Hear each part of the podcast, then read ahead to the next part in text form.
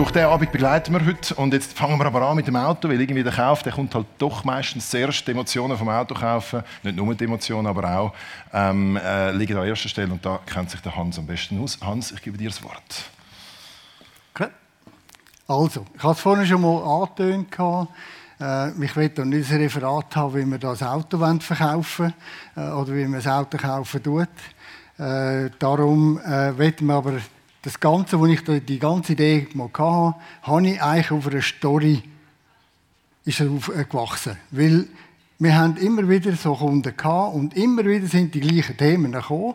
Und dann habe ich gesagt, hey, stopp, wir machen gerade eine Story daraus. Und zwar eine Story in dem Sinn, dass ich sage, hey, wir tun mal den ganzen Prozess einfach so in einer lockeren Atmosphäre mit ein paar Referenten äh, aufzeigen, wie sie als Kunden das schlussendlich dann eben erleben tun. Weil die Story, die habe ich x-fach jetzt erlebt. Dass einfach, ja, wir haben ein Elektroauto gekauft, haben noch den, ja, wo laden wir? Darum. Also, ich werde euch jetzt auch nicht sagen, wie wir ein Auto verkaufen, sondern ich werde einfach kurz aufzeigen, also, einen Verbrenner verkaufen, das kennen wir alle.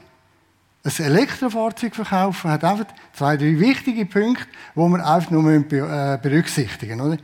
Und das sind vor allem dann die Themen, die ich den Kunden frage. Und wir haben ja da so ein, in dieser Story ein Interessent, sage ich jetzt einmal, äh, genommen und gesagt, okay, der interessiert sich, der ist jetzt jahrelang Verbrenner gefahren und hat gesagt, hey, Hans, jetzt will ich mal ein Elektrofahrzeug. So. Dann habe ich das aufgenommen und gesagt, ja gut, also, jetzt gibt es aber die Frage, ja, was willst du denn? Was kennst denn du schon? Ja, Moment, Elektrofahrzeug, Hybrid, Vollelektro und und und. Also, dann haben wir uns mal geeinigt, okay, jawohl, es soll ein vollelektrisches Fahrzeug sein. Und dann sind natürlich meine nächsten Fragen gekommen, ja gut, wo tust du äh, fahren? Wie viele Tageskilometer Leistung hast du? Wissen ihr, was durchschnittlich in der Schweiz Kilometer ist? Pro Tag, wo der Durchschnittsschweizer fährt? 30 höre 40, 80? Ja, es ist etwa dort. Gut. Also, das ist schon mal wissenswert. Das Zweite ist nachher dann, ja, kannst du daheim laden? Ja, ich habe eine Steckdose. Wir haben hier eine Wand aufbauen, extra aus diesem Grund, um Ihnen aufzeigen, was braucht. Was braucht es denn da für, sorry, äh, für ähm, Ladeanschlüsse, äh, dass wir haben wir ihn noch? Gut, danke. Äh, dass man das auch sieht, was man da für Steckdosen allenfalls daheim hat oder eben nicht. So. Das ist das einmal geklärt, dass man sagt, okay, gut, laden zu Hause und schlussendlich laden an der Arbeitsstelle. Und drittens ist dann der öffentliche Laden. Haben wir das auch mal besprochen? Dann ist natürlich das nächste Thema die Fahrzeugauswahl. Dann kommt die Frage, die ich ja, äh, gerade aufgeschrieben habe, oben, die Texte. Also, bist du Mieter, bist du Eigentümer, äh, Stockwerkeigentum, Einfamilienhaus und so weiter. Das sind die Fragen, die ich am Verkaufsgespräch muss stellen muss. Weil das muss zuerst erklärt sein. Weil es nützt mich nicht, wenn ich da so einen schönen E-Tron verkaufe, äh, wo ich 150 Kilowatt kann reinpumpen kann, äh, in, innerhalb von einer Stunde. Ja, pff, ich kann das gar nicht daheim. Also, auch eine Frage, die wichtig ist, wo man schlussendlich muss geklärt haben, dass man, äh, dass man schlussendlich dann das auch äh, äh, kann voll ausnutzen kann. Und zu dem Thema ist jetzt da natürlich gerade wichtig, das ist meine Überleitung, die Antonio Brioli auch äh, gesagt hat, das ist wichtig, lieber Kunde, lieber Interessent, tun wir das bitte abklären, dass wir das, und da ist der Ramon gerade einer der wichtigen Leute, der nachher gerade drankommt. Weil, ich gehe natürlich noch fahren mit dem. Das Erlebnis will er ja haben. Oder? Und das soll man auch. Wir sollen die Auto fahren. Oder?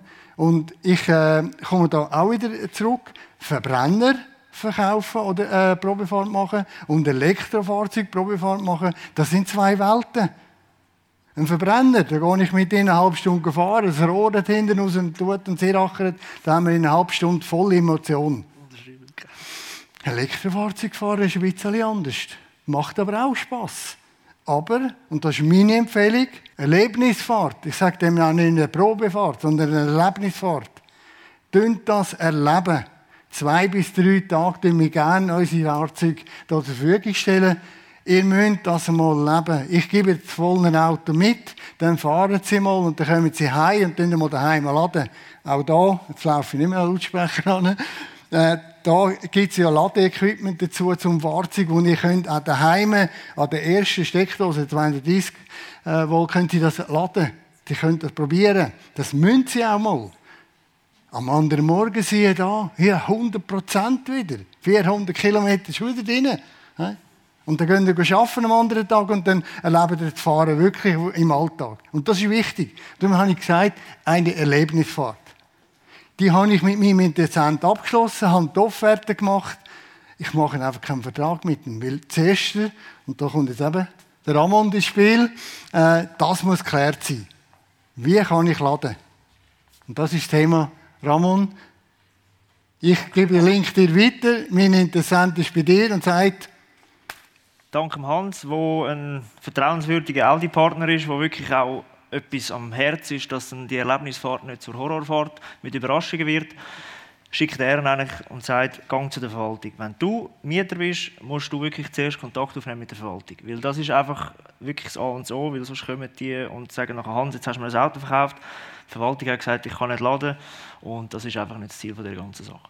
Und darum, wenn, wenn der Mieter eigentlich zu mir kommt und sagt, hey, ich würde gerne das machen, hole ich eigentlich bei der Eigentümerschaft mal den Grundsatzentscheid ab und sage, wenn wir überhaupt mal ein Investment machen, tun wir eine Grundinstallation machen, tun wir einen Mieterausbau, einen Endausbau machen. Nachher. Aber bevor wir das können entscheiden und die Weg machen, brauchen wir eben, darum sind wir als Zweite jetzt da, brauchen wir den Toni Prioli, der zuerst eigentlich das ganze Gebäude checkt. Was haben wir für eine Hauszuleitung, was können wir überhaupt noch lösen mit den Leitungen alles. Für das braucht er seinen Teil, der jetzt eigentlich gerade anschliessen kommt. Jetzt bin ich auch hier im Fänger. Wenn man Stockerkeigentümer ist, genau dasselbe. Dort geht es auch so, dass man auf die Verwaltung zugeht. Dort braucht es nachher noch weitere Schritte in dem, dass man eigentlich noch die ganze Versammlung muss integrieren muss. Also zu dem ganzen Ablauf komme ich dann nach dem Toni seinem Part nochmal dazu. Und jetzt, weil wir so nah eigentlich in dem Bereich auch in der Praxis sind, sind wir auch da und gebe ich jetzt mal schnell dem Toni ein Telefon und sage, Toni, du musst eigentlich jetzt den Gebäudecheck machen mhm. und schauen, was das Haus gibt.